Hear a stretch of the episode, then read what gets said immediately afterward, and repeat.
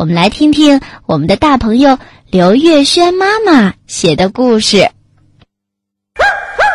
过小桥》。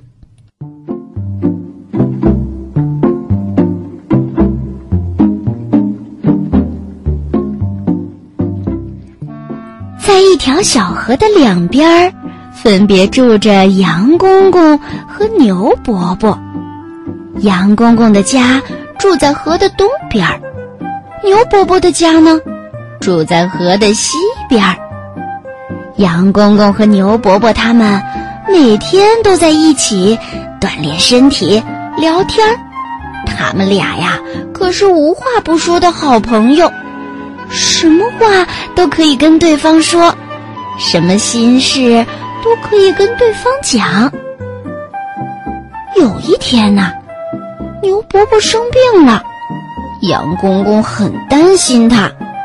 哎呀，哎呀，这老牛怎么样了呀？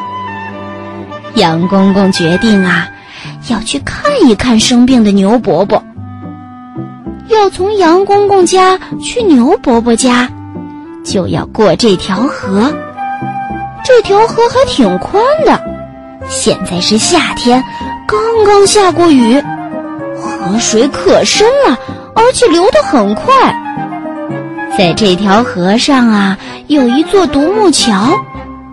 刚刚下过雨，桥上又湿又滑。杨公公年纪大了。眼睛也不好，他还戴着一副眼镜呢。他的腿脚啊，也不像年轻的时候那么灵活了，走路的时候还要拄着拐杖。杨公公走到了独木桥上，哎呀，他现在觉得好像河水流得更急了，桥有些晃动。杨公公的脚底下一滑，差一点摔倒。哎呦！哎呦，吓死我了！哎呦，吓死我了！他站在桥上不敢动了。哎呀，这下坏了！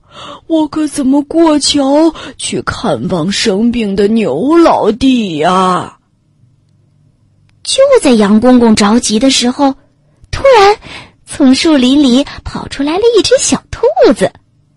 他正好看见桥上站着杨公公，好像是想要过桥的样子，他就跑到了杨公公跟前，问：“杨公公，天刚下过雨，桥这么滑，您还想过去呀？”“是啊，我的牛老弟生病了，我放心不下，想过去看看他。